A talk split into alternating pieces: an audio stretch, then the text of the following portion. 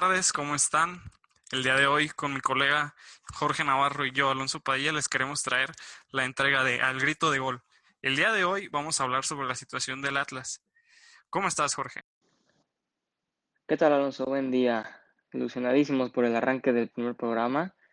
Tengo la seguridad de que pasaremos un gran rato hablando de fútbol. Espero que te cuentes de lo mejor.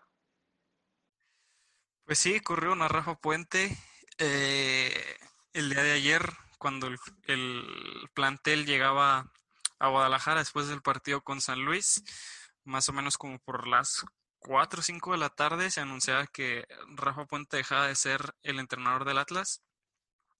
Y pues sinceramente creo que es una decisión acertada.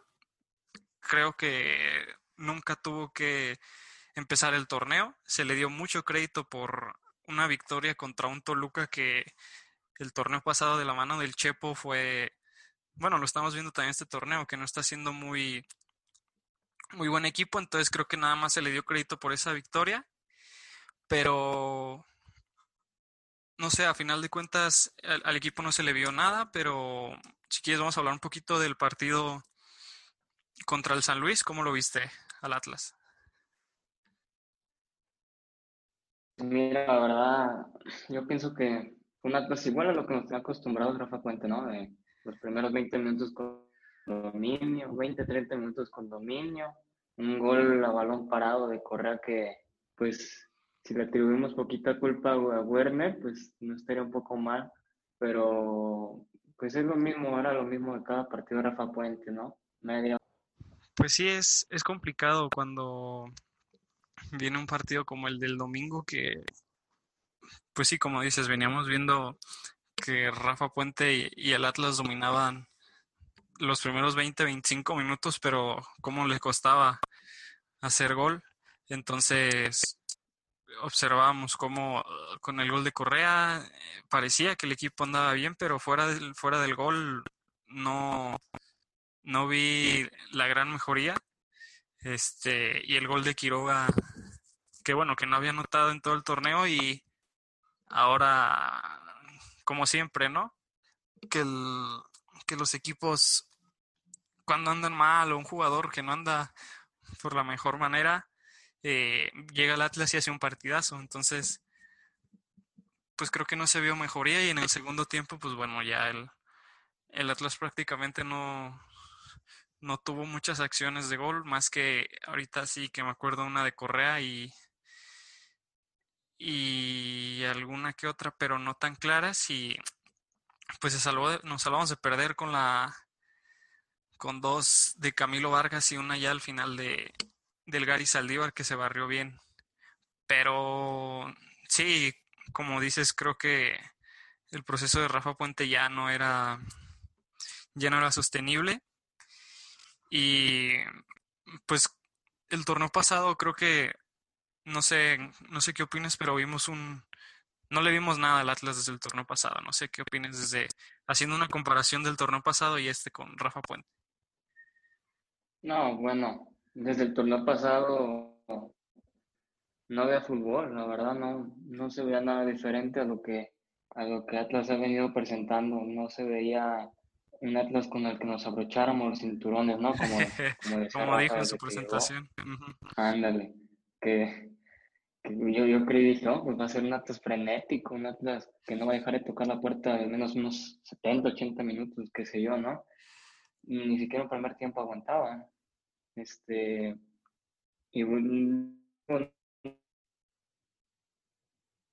técnico, obviamente la calidad del plantel no es basta, no, no tenemos un plan, tenemos un plan muy limitado, eso hay que reconocerlo, pero también el fútbol no acompañaba, no acompañaba el esquema. Okay. Sí, pues a final de pues, cuentas. Además, sí, dime, dime, dime. No, digo que, o sea, también habían errores infantiles que ya ni por esquema eran, ¿sabes? Que ya también te preguntas si estos jugadores de verdad son del nivel de, una primera división profesional. Incluso creo que del torneo pasado, no sé si fue, no me acuerdo si ya fue con Rafa Puente o era todavía Cufré, un partido en CU contra Pumas en una jornada doble, no sé si te acuerdas, que el Atlas estaba más o menos bien, 1-1, y luego entra Felipe Mora, que no estaba jugando bien, anota un golazo de tijera, y el Atlas presionando, y a Santa María se le ocurre en la media cancha con una amarilla agarrar el balón, no sé si te acuerdas. Sí, sí, de la expulsión sí me acuerdo, fíjate. Lo que eso sí, no recuerdo quién dirigía, o sea, si era, como decías, Cufré o Rafa Puente, pero digo, la verdad, tan malos resultados uno ya no sabe quién dirige.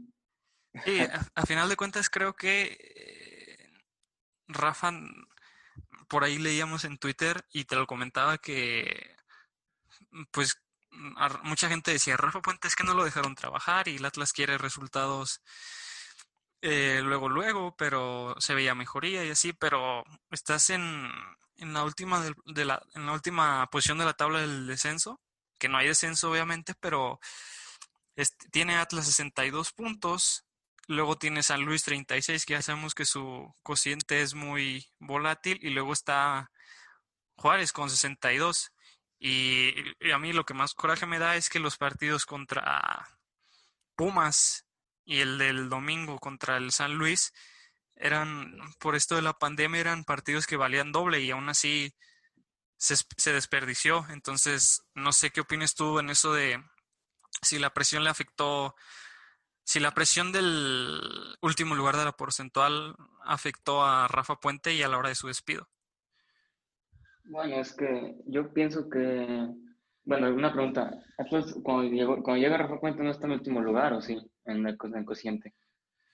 Me parece, que sí. no, es que no sé si habría que ver con el San Luis, porque ya es que al subir San Luis tiene un, el, el cociente que se mueve mucho, entonces podría haber sido partidos que sí o que no, pero por ese tema del cociente no estaría tan seguro.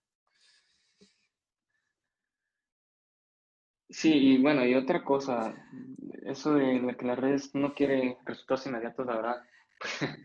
Digo, tenemos siendo pacientes desde el 51, desde el 2000. Fue el Atlas de la segunda etapa de Tomás Boy, porque a menos de que tú opines lo contrario, creo que se le vio mucho mejor fútbol al Atlas cuando ya llegó Tomás Boy y que era con el con Azteca, que ya fue un plantel un poquito más armado, que estaba Vilar, que estaba creo que todavía estaba Erpen, que estaba Leao, que estaba ah, Michael Leite. O sea, no sé si coincides que ese fue el último Atlas de buen fútbol que vimos.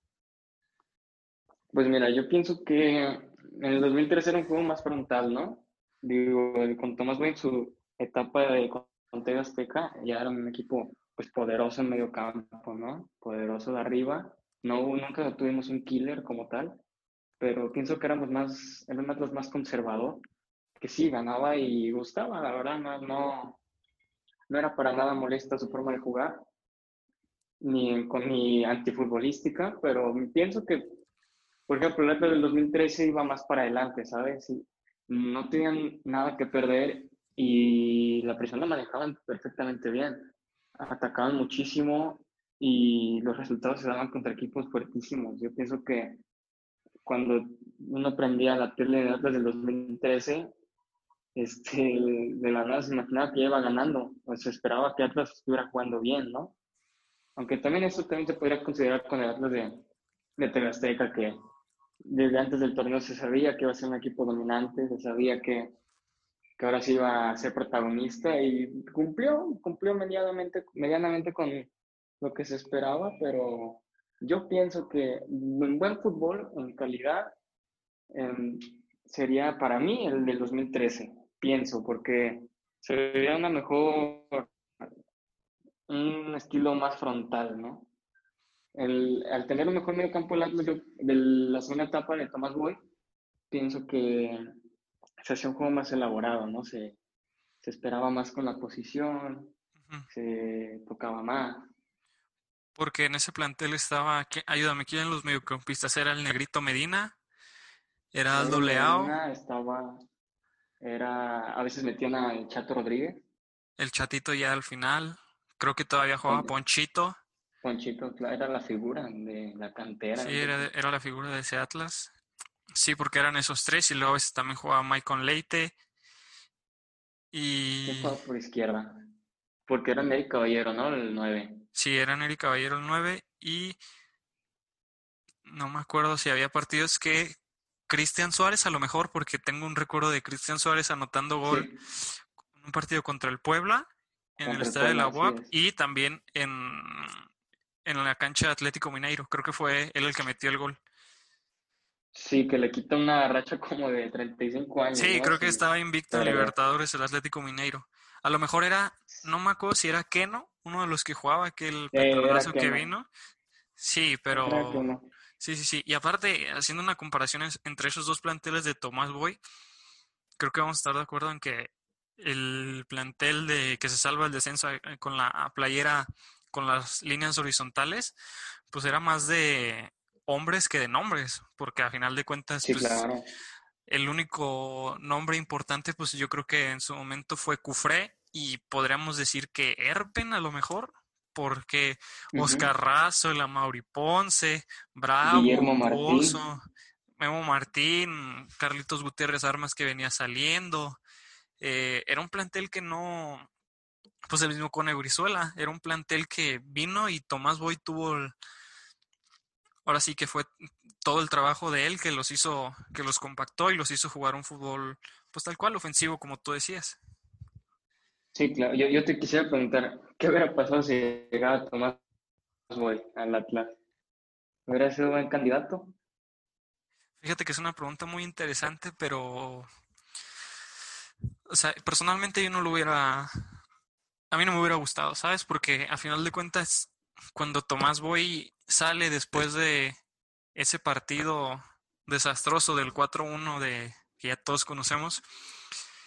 Eh, me acuerdo que fue a Cruz Azul y en Cruz Azul habló muchas muchas cosas malas del Atlas y que si eh, que si la gente de Atlas no apoyaba y que cuando eran los clásicos eh, había más gente de Chivas y que se encargó de hablar muchas cosas malas. Entonces, creo que el crédito que hubiera tenido Tomás Boy como entrenador del Atlas al día de hoy no, no hubiera sido suficiente. Y cuando, y ya lo vemos, cuando no estás respaldado por, por la afición, pues empieza, e, el vestidor se empieza a poner calientito y las redes empiezan a, a sonar y pues a la gente no le gusta que el equipo no ande bien. Entonces, sí, con Tomás Boy creo que no hubiera tenido ninguna simpatía y hubiera tenido un margen de error de cero. No sé si a ti sí te hubiera gustado que llegara Tomás Boy a, a día de hoy. Bueno, ahora que sí me mencionas todo eso, la verdad es que sí estoy de acuerdo, ¿eh? No como en su época post-Atlas también hablar mal de, del equipo. Este, como se sabe, Tomás Boy es un hombre muy polémico, dentro y fuera de la cancha. Y yo, por, yo lo decía por los resultados que la verdad avala, avalaban la trayectoria de Tomás Boy en Atlas pero bueno, sí, la verdad, yo creo que mejores candidatos sí había, mejores candidatos que Tomás Boy sí había, al menos unos tres. yo sé que estás pensando en el profe Cruz, ya di el nombre del profe Cruz. pues obviamente, desde que dijiste que las redes movían, yo pensaba, pues, ¿qué fue acribillamos al profe Cruz eh, con la afición? Lo acribillamos, pero feo. Eh, queríamos que jugara como el Real Madrid y viéramos la tercera plantilla más barata. Sí, pues era lo que te decía, no me acuerdo si hace rato o el otro día, pues a final de cuentas creo que Atlas va más allá de solo Atlas es más Atlas es un estilo, Atlas es como un pues es algo más que el fútbol, porque si, si nos fuéramos solo al fútbol, pues el Atlas no tendría aficionados, pues siempre en los últimos lugares de la tabla, eh, en los últimos de la porcentual, sin títulos desde de liga desde el 51 y de copa desde también ya muchas décadas atrás. Entonces creo que al profe Cruz le, le pesó mucho eso, que por fin llegaron los resultados y por fin se pudo exigir el estilo y fue cuando más la afición lo reventó. Y hace rato me enseñabas unas declaraciones del, del profe Cruz que él comparaba cómo como a él sí le gritábamos fuera Cruz, pero a los Gustavos, a Costas y a Matosas no, no hubo tantas, no hubo tanta presión. Entonces, pues me gustaría saber qué opinas de eso, ¿no? De que dice el profe Cruz de la presión, Porque yo creo que no es un tema de mexicanos o de que sea extranjero o así, pero me gustaría conocer tu opinión. No, no, para nada que es un tema de malinchismo, como él lo señalaba, ¿verdad? No es nada, no es nada por el estilo. El, tema de los Gustavos, la verdad, yo, fue desastroso ese año para, para Atlas, tanto en lo deportivo como en lo económico, porque ya ves, llega Gustavo Matosas, llega con, con Cristian llega con Gonzalo Vergesio y ahí te quedó tu presupuesto. Se acabó el presupuesto y ¿qué resultados dio? No dio ninguno.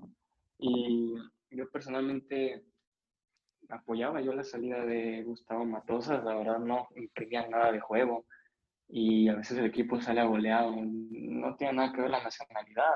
Aquí se exige independientemente de la bandera, igual con Costas que venía como, como uno de los mejores técnicos de Sudamérica, que, porque ganó en, Colombia, que ganó en Perú, que ganó en...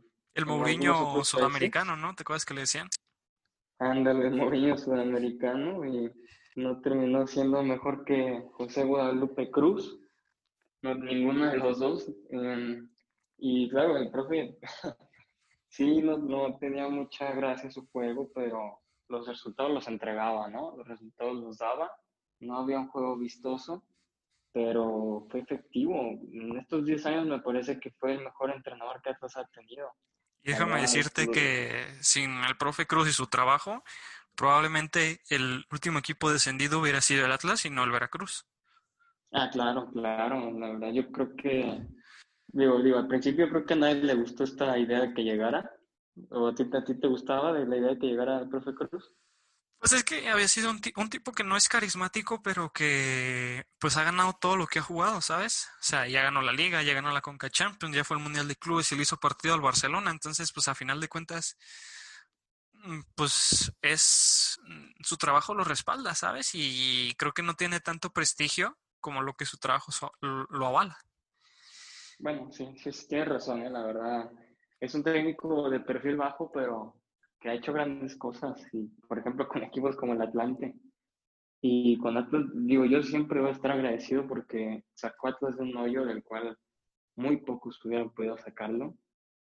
Con el presupuesto que se tenía, con los jugadores con los que, con los que contaba, hizo mucho con poco y la verdad es que es un, un gran entrenador y el último gran entrenador que ha tenido Atlas porque después del profe Cruz, ¿quién vino? Vino este, pues estuvo Espinosa, estuvo Cufré. Estuvo... El loco Espinosa, estuvo Guillermo Hoyos. Estuvo Hoyos. Y el juego más, el, mejor juego que ha jugado el Atlas ha sido con el interino Omar Flores, yo creo. Sí, aquel partido contra Cholos. Y e, esta anécdota, pues ya, ya, te la sabes, ¿no? Pero pues me gustaría compartírsela a nuestros espectadores. Cuando yo era pues es que en Europa se dice el socio, ¿no? Pero el cuando yo compraba el pase rojinegro, eh, habían, habían dinámicas que eso siempre se me hizo algo muy bueno por parte de la directiva de Azteca. Y cuando, cuando fue mi cumpleaños, por noviembre, eh, me invitan a pisar la cancha del Jalisco antes de un partido contra el Pachuca de Keisuke Honda, que obviamente te has de acordar. Y era la última, me parece que era la última jornada creo que sí. Y llegan todos los jugadores y llega Rafa, llega a Lustiza y antes de ahí en el túnel, antes de que ellos entren a los vestidores, pues nos pusieron a nosotros, ¿no? A los invitados que habíamos ganado como esa dinámica. Y ya, ¿no? Pues me acuerdo que muchos jugadores sí se pararon. Creo que a Lustiza y Rafa fueron los únicos dos que no se pararon. Porque, pues, bueno, quién sabe si no tenían ganas o por qué no se pararon. Pero me llamó mucho la atención que al profe Cruz Nice le pedía foto. Pero pues a, mí siempre se me ha hecho que es, o sea, es una excelente persona, pues. Yo le dije, profe, ¿me regaló una foto? Y, ah, claro que sí. Ya se puso y me puso la mano en el hombro. Y ya no la tomamos y le dije, suerte hoy. Y me dijo, muchas gracias, nos vemos. Y ahí se fue, o sea, súper amable porque había otros jugadores que nada se te acercaban y acá. No, él muy cercano, muy buena onda, muy, muy buena persona. Entonces, Sí, es pues, excelente persona. Sí, sí, sí, y se nota con las declaraciones que da el otro día, que a pesar de que tanto que se le dijo aquí, tanto que se le reventó y sigue diciendo que hay más gente aquí en Guadalajara de Atlas que de Chivas, ¿no? E, él, nada, le hubiera costado, ahí está Tomás Boy, salió y empezó a decir que la gente de Atlas ni iba al estadio y que era más de Chivas, pero no sé, y ahora me gustaría preguntarte, hoy que anuncian a Diego Coca, ¿qué opinas de, de que anuncien a Diego Coca para entrenador del rojinegro? Pues mira, la verdad, Diego Coca, yo tenía mis dudas al principio, dije, a ver si es un buen entrenador. Eh, no estaba muy familiarizado con sus números, pero ahora que he visto que ya es campeón de Liga Argentina con el Racing en 2014 y conoce bien la Liga Mexicana, tanto como jugador como técnico, me parece una cosa interesante, ¿no? Este, ya, ya estuvo bajo el mando de Orlegui, Orlegui ya lo fichó, me, recuerdo que fue en 2011 no tuvo la trayectoria que deseó en Santos, pero me parece que es un buen, un buen fichaje, ¿no? Me parece que una contratación interesante, no es un mal técnico, pero solo llegó a semifinales y tiene un orden defensivo admirable, la verdad, admirable, con Pablo Aguilar como su referente en defensa y la verdad es un técnico serio, es un técnico que entrega resultados y vamos a ver, ¿no? Vamos a ver cómo se comporta este Atlas, que defensivamente es una lágrima, es un desastre. Pero yo, yo pienso que le, lo prioritario es eso, ¿no? Este, darle orden a la defensa. Sí, mira, sí, aquí estoy checando en Transfermarkt su, su, sus estadísticas y también sus transferencias. Pues recordemos que él llega a Atlas en el 2001 desde Argentinos Juniors. Eh, después se va a Banfield eh, a préstamo regresa al Atlas y después se va, se vuelve a ir a Banfield libre. También jugó aquí en México con el Veracruz y con Querétaro. Se retiró en el 2006 y sí, como bien dices, estuvo ya aquí dirigiendo en Santos. en Santos dirigió 22 partidos, ganó 8, empató 2 y perdió 12, pero sí, me llama mucho la atención y como bien dices, el trabajo que hace en Tijuana. En Tijuana gana 15 empata 14 y pierde 15, pero ese Tijuana que llega a semifinales se caracterizaba mucho por su orden defensivo. Entonces, pues sí, estoy totalmente de acuerdo con lo que dices. Habrá que ver cómo puede acomodar a esta defensa del Atlas que no, no sé por dónde. O sea, se ven, hemos leído en Twitter no me acuerdo quién fue el periodista que dijo, creo que fue Arturo Santillanes, o no me acuerdo quién fue, que Santa María ya estaba listo. O sea, si Santa María estaba listo y ya recuperado de su lesión de rodilla, pues hay que llevarlo con cuidado, pero urge que, que llegue ya para ser titular. Quién sabe si lo vayan a, llevar de a poco. También habrá que ver si Coca quiere ah, estar como, como Rafa Puente, que siempre quería sacar el balón jugado a pesar de que, de que sus centrales no tenían esa, esas cualidades. No sé qué opines. ¿Quién, ¿Quién crees tú que debería ser el 11 ideal que, debería poner Diego Coca? Bueno, sí, bueno, el 11 ideal yo pienso que sería como el referente en la portería y para mí el mejor portero de la liga, Camilo Vargas. En eso yo creo que todos estamos de acuerdo, ¿no? Sí, creo que sí. Em, en, la, en la saga central pienso que Germán Conti, aunque no ha tenido el despliegue que uno se podría haber esperado, ¿no? De un jugador que venía de Europa, que venía del Benfica de Portugal, pienso que todavía que puede demostrar cosas interesantes, ¿no? Para mí es Conti, o si no, está Conti está Brighton Vázquez. Y Santa María, Anderson Santa María, tiene que estar ahí, definitivamente. Nervo no ha dado ni el ancho, no ha dado ni siquiera buenas sensaciones y yo creo que mmm, jugadores como Nervo, pues la verdad no, no te van a ayudar a, llegar a lo que aspiras. Así que yo también prefiero el peruano que aunque no tampoco ha tenido una trayectoria destacable en el fútbol mexicano, aún así ha podido de a poco, pues que todos recordemos su nombre, ¿no? Sí, Por derecha, yo creo que Abella, ¿no? A pesar de que yo no, a mí no me gusta mucho Abella, pero me parece que es de las únicas opciones, si no, la que, la única que queda.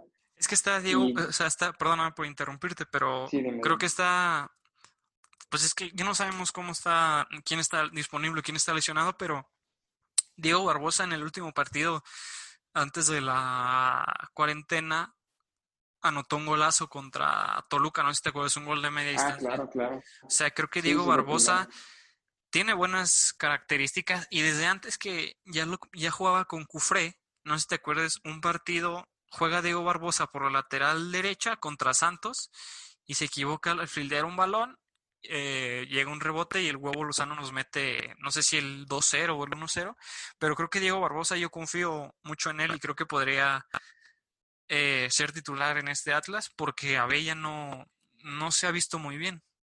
Además, creo que en la lateral izquierda pues está claro que debe ser Jesús Angulo que podría ser titular en cualquier equipo de la liga, ¿no? Sí, sí, indiscutible, indiscutible. Angulo, Angulo nadie le quita esa posición, yo pienso, ¿no? Yo pienso que es un hombre que ha hecho un buen trabajo, eh, es un hombre regular, no, no se le van errores como algunos otros laterales lo han demostrado. Y pienso que es una persona regular en la defensa, ¿no? En la media, ¿tú quién pondrías? ¿Cómo sería la media? Es que ah, eh, no sé si a mí me desentona un poquito y, te- y se te va a te va a sonar raro, pero creo que depende mucho el Atlas de Luciano Acosta. Y creo que si Luciano Acosta no está bien, el Atlas se vería mejor. Creo que es el hombre más talentoso que tiene el Atlas, pero creo que en una formación 4-3-3 con Lolo Reyes de 5 y con, puede ser, o Jeremy Márquez, que se había visto bien el torneo pasado, y yo tengo mucha fe también en el Jair Ortega. El Jair Ortega y Jeremy, dos jóvenes ahí con, con buena ida y vuelta, creo que podrían eh, marcar una buena diferencia, pero como hay que tomar en cuenta a Luciano Acosta y que es prácticamente, si no él o Renato, nuestro mejor jugador, pues yo creo que Jeremy y, y Lorenzo tienen que ser los mediocampistas. Por eso me llamó mucho la atención que el otro día saliera Lorenzo y Saldívar. ¿Te gustó que jugaran ellos ahí en la pareja en la media cancha? Mira, la verdad, esto es una opinión personal. A mí ni Lorenzo Reyes ni, ni Gary Saldívar me agradan, ¿eh? La verdad. No, no me han dado mí, por ejemplo, Lorenzo, el prim- primer torneo fue fenomenal. Ahí sí yo tengo que aplaudirle y reconocerle que fue un contención muy poderoso, corpulento, recuperador. Pero en los últimos torneos se ha ido, para mi opinión, se ha ido diluyendo, se ha ido bajando de nivel, pero bueno, yo confío en que Diego Coca llegue y lo potencie, lo, lo ayude a mejorar. Y bueno, la verdad es que a mí, a, opinión personal también, el Gary Saldívar a mí no me agrada, no me gusta mucho que juegue como un jugador titular, como un, como un crucial del equipo, pero, o sea, los dos son hombres recuperadores, ¿no? No, no, no tienen cualidades creativas. Yo pienso que con Lorenzo Reyes de 5 y con dos volantes que sepan generar y tanto subir como bajar, yo creo que es más que suficiente. Y también te iba a preguntar, Diego Coca yo creo que va a echar mano de la cantera, ¿no? ¿O qué opinas? Pues esperaría, a final de cuentas, creo que el trabajo de Albert Spingar es, pues es muy debatible, ¿no? O sea, creo que si nos ponemos a pensar en el último buen canterano que sacó el Atlas, pues nos tendremos que remontar a muchos años atrás, ¿no? Creo que han salido gente que tienen calidad, pero que no, a la hora de llegar a la primera división no, no se muestran. O sea, ahí está el caso de Jairo Torres, que no sé si por necesidad o por qué lo debutaron cuando tenía 16 años, pero mm, a día de hoy entra a la cancha y, por la banda derecha y pues no es garantía, ¿no? A final de cuentas no, no crea ni peligro ni, ni se nota mucho si está él en la cancha o no. Entonces creo que algunos de los juveniles que podrían jugar serían sin duda Brighton Vázquez, sería Jeremy, sería Edjair Ortega, a lo mejor Ociel Herrera, Trejo y Jairo. También podemos incluir ahí a Barbosa, pero creo que el Atlas no tiene un mal plantel. Entonces, si, si me deja seguir con lo con el siguiente once, o sea, sería Lorenzo Jeremy, adelante de ellos Luciano Acosta, por izquierda Malcorra, que me parece un extraordinario refuerzo, y Renato por derecha, que también creo que es, van a ser los dos mejores jugadores que va a tener el Atlas este torneo. Sí, sí, de acuerdo, de acuerdo. Totalmente. Renato es de los más desequilibrantes de la liga, si no es el que más. Eh, Correa tiene, a pesar de la edad, me parece que es un veterano con muchísima experiencia, con un toque privilegiado que pues le puede ayudar muchísimo en calidad al Atlas, ¿no? El gran problema que Atlas viene presentando, no sé desde qué año, me parece que desde Milton Caraglio, es que no hay killer, no hay un hombre gol. Ni en Geraldino ni en Correa se puede confiar. No son referentes arriba, ¿verdad? No, no son ese nueve que te ayude a meter goles. Al final de cuentas, creo que vas a coincidir conmigo que Caraglio le aventaban un, una piedra, la bajaba y esperaba que llegara por un lado o Garnica o el mismo Bigón en su momento. O sea, es un trabajo que no lo vemos hacer ni a Geraldino ni a Correa, pero no sé si te acuerdas que cuando llega Caraglio también fue muy criticado porque se le notó la falta de gol, pero Caraglio salió y él dijo que él, entendía las críticas y que iba a salir a ganarse el respeto y el apoyo de la gente en la cancha y lo logró, tanto así que antes de irse a, a Cruz Azul, pues llegó a ser el capitán del equipo. Pero sí, estoy de acuerdo, no sé si en algún momento vayan, o sea, a final de cuentas por el sueldo y porque no se les deprecie tanto a Orlegui ninguno, ni Correa ni Geraldino van a terminar jugando, pero no sé si Coca se vaya a animar a jugar unos partidos con Ociel o Trejo de delantero centro. También acuérdate que este año no hay copa, entonces nada más para ver jugadores los vamos a poder ver en la liga. Entonces, pues, no sé, si quieres, te digo los rivales que se le vienen al Atlas y, y con Coca tú podemos hacer aquí como una predicción Fíjate, el Perfecto. Esto lo estamos grabando. dime, dime. ¿Sí? Dime, dime, es que te cortaste un poquito, pero dime. Te decía. Sí, nomás para complementar lo que dices de, de Caraglio, que era un hombre que le damos una bola, la bajaba, se daba vuelta y sacaba un brazo y te metía gol.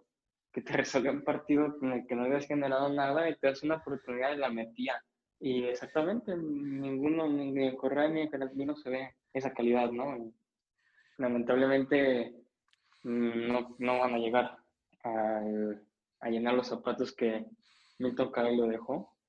Y, y, creo que te olvidas de Alejandro Gómez, o si lo nombraste en los canteranos. Ah, se me olvidó, mira qué bueno que quizás se lo apunte porque la situación de Gómez, no sé si leíste la columna de David Medrano, no sé si fue de David Medrano o de Rubén Rodríguez que decían que su representante le aconsejaba no renovar con Atlas para irse a Europa, pero a, menos de que tú tengas otra opinión, creo que podría ser fundamental para el Atlas este torneo y se vio en la Copa GNP que siendo central, pues entró y te anotó dos goles. Exacto, es un hombre con mucha calidad. Yo no leí esa, esa nota de David Medrano, ¿eh? la verdad, yo no estoy informado respecto a eso. No, no tenía idea, la verdad. Pero sí, yo creo que es un hombre con el que se puede contar, tiene calidad, tiene pues esa, esa chispita, ¿no? Que a veces se necesita. Obviamente son partidos amistosos, pero ahí es donde los canteranos tienen que demostrarse y yo creo que Gómez hizo argumentos como para ponerlo, ¿no crees? Sí, claro que sí. Entonces, quién sabe si le vayan a dar la oportunidad después con todo este tema del COVID, pues no sabemos quién vaya a salir infectado, quién vaya, quién esté disponible para jugar. Entonces, si quieres te comento los, los siguientes rivales para el Atlas, que creo que se, se nos viene un calendario muy, muy, muy complicado. Fíjate, el siguiente partido es el 13 de agosto, el jueves, jornada doble contra Toluca a las 7 en el Jalisco. ¿Cómo es este partido? No, bueno, yo creo que es un partido, pues, siempre los partidos contra Toluca son duros, ¿no? Siempre son disputados, siempre muy aguerridos. Um, Toluca tiene la ventaja de tener a un jugador tan determinante y tan, tan increíble como lo es Rubén Zambuesa, que a pesar de su veteranía sigue manejando el balón increíblemente y mueve los hilos de un Toluca que, pues, la verdad no se ve muy, muy fuerte, pero igual es un hombre diferente, es, es el hombre de, de los Diablos Rojos.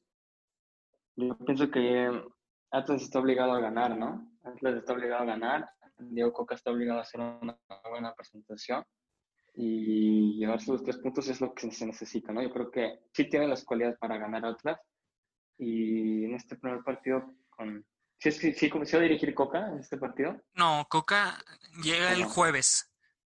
De hecho, ahorita se Mm. supone que lo van a, lo deben de estar presentando, pero si Coca está en Argentina, llega el jueves y dirige creo que su primer partido el domingo. Pero antes de decirte quién juega, eh, contra quién va el Atlas el domingo, entonces tú crees que el Atlas gana, empata o pierde contra el Toluca. Yo creo que yo creo que sí gana el Atlas, yo creo que sí se lleva los tres puntos. Sí, yo también personalmente creo que nos los vamos a llevar contra el Santos en Torreón. No, presupuestable, ¿no? Presupuestable la Sí, sí, derrota. sí. Santos es al menos tres escalones superior al Atlas, ¿no? En plantel, en juego, en todo, la verdad. Y a, a pesar de que no tienen a- al huevo Lozano por su lesión de rodilla, creo que Santos es ampliamente favorito. Entonces sí, desde el principio es una derrota presupuestable, pero la siguiente jornada vamos contra el Querétaro, que creo que vamos a coincidir que es el peor plantel de la liga. Entonces creo que debería ser una victoria, mm, si no es la primera, ojalá sea la primera de Diego Coca con el Atlas. Sí, sí, estoy totalmente de acuerdo. Creo que ese sería un buen comienzo de la era de Diego Coca, ¿no? El Querétaro no es un plantel que te genere problemas. Es un plantel, la verdad, que uno lo ve y se extraña, ¿no? Porque Querétaro venía presentando cosas interesantes, ¿no? Pero no, no, ya no tiene esa calidad y por yo, yo creo que el Atlas puede, puede ganar cómodamente. Y después se nos van a venir tres partidos seguidos muy complicados. Vamos a visitar León, que es una plaza muy difícil, que siempre se nos ha complicado desde que León regresó a primera división. Creo que Atlas ha ganado una o dos veces. Después recibimos a Cruz Azul y visitamos a Monterrey. Entonces yo creo que ojalá nos equivoquemos y, y, el, y el plantel con Diego Coca en una buena cara, pero parece que van a ser tres derrotas consecutivas, ¿no? Sí, no, contra León es totalmente igual que Santos y presupuestable la derrota, incluso cuando gana sufre contra León. Yo pienso que mínimo mostrar buenas cosas, ¿no? Ya no ir con la capa la capa baja, pero yo creo que sí es totalmente victoria para León. Y además contra Cruz Azul, que eh, creo que, bueno, en mi opinión va a ser el campeón de este torneo. Y Monterrey, que pues es una incógnita, quién sabe cómo vaya, cómo esté jugando, si las lesiones, si se vaya el Cachorro Montes, o con Vega se acaba de llegar, si vaya a jugar Jansen, Funes Mori. Entonces, pues, pero sí, totalmente de acuerdo. Sí, creo que a final de cuentas, uno de los grandes problemas de Rafa fue que no se le veía nada en la cancha. Entonces, si llegamos bien y se le ve algo en la cancha, creo que va a haber paciencia. Pues mira, contra Cruz Azul, pues sí, es un equipo superior, un equipo que si no llega al, al menos a la final de liga va a ser un fracaso, ¿no? Yo creo que es un equipo que se armó y que está jugando para ser campeón. Y pues claro, contra un equipo como Atlas, como lo inferior que es, yo creo que sí es victoria para la máquina. Y sobre Rayados, pues mira, la verdad, yo vi el partido contra Santos y sufrió mucho, sufrió mucho la defensa. Santos, bueno, además del gran juego que tiene, eh, los atacó muchísimo y Hugo González sacó varias bolas, pero no olvidemos también que cada jugador de Rayados tiene una calidad que no saben, que no sabes que ahora con qué te salgan. Es un equipo que puede jugar muy bien, puede jugar muy mal, pero la calidad ahí está y no creo que no creo que vayan a desentonar en un partido contra, contra un equipo, me parece que también inferior como el Atlas. Puede haber sorpresas, puede haber sorpresas como siempre en el fútbol, pero, Sí, sí, sí, obviamente. Pero yo creo que es muy complicado, muy complicado ganar un equipo tan estructurado como Rayados, que como lo dices, tiene sus dudas, pero no sé, la verdad, yo creo que creo que sí, sí se lleva la victoria al Monterrey, la verdad. Pues sí, ojalá le vaya muy bien a Diego Coca de corazón. Creo que es lo que deseamos todos los aficionados rojinegros, que sea con el profe Cruz, con Tomás Boy, con Rafa Puente, con el entrenador que sea, pero que se le vea una buena cara, que se saquen los resultados y que sea un buen estilo. Muchas gracias por acompañarnos en nuestro primer programa. Ojalá los podamos seguir escuchando y que déjenos sus comentarios si les gustó, qué opinan, alguna sugerencia. Compartan este podcast con sus amigos este es un podcast que hoy sí hablamos mucho de fútbol, pero algunas veces vamos a tener invitados, queremos hacer esto con nuestros amigos, invitar a nuestros compañeros, gente de fútbol para anécdotas, algo para que cualquier persona pueda escuchar este podcast y que se le haga muy ligero. Eh, si quieres despedirte, Jorge, para de este primer programa. Sí, muchas gracias, la verdad. Este es el primer programa y esperemos que podamos llevarles muchos más que podamos seguir hablando y tener un buen rato hablando de fútbol, lo que nos apasiona y se agradece, ¿no? Se agradece que empecemos de esta forma y pues vamos a ver si hay más, ¿no? Hay que ver si hay más. Y yo le agradezco mucho a todos, a ti también esta tarde. Esperemos que sean muchos más. Muchísimas gracias y esperamos seguir escuchándolos después. Déjenos en comentarios eh, qué hinchadas quieren que pongamos, qué aficiones quieren que pongamos en nuestros intros. Hoy pusimos la de las Atlas, obviamente, para que fuera acorde al programa, pero déjenos sus comentarios. Este es un programa, una charla entre amigos. Entonces, nos vemos la próxima semana. Muchísimas gracias.